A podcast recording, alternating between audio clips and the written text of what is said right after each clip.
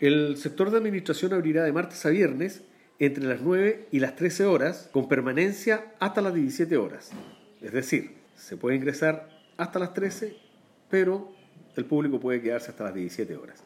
El entorno recibirá hasta 50 visitantes por orden de llegada. Como en el resto de las áreas silvestres protegidas que han retomado la atención del público, el uso de mascarillas y alcohol gel es obligatorio, así como la toma de temperatura y la desinfección del calzado en el ingreso. Para más detalles, las personas interesadas pueden revisar las normativas de la reserva en el sitio web y las redes sociales de la corporación o escribir a los correos mario.garcía.conaf.cl o oscar.salazar.conaf.cl. Los usuarios de la ciclorruta familiar, junto con sus elementos de protección ante el COVID-19, deberán portar implementos de seguridad básicos para el ciclismo como cascos y rodilleras.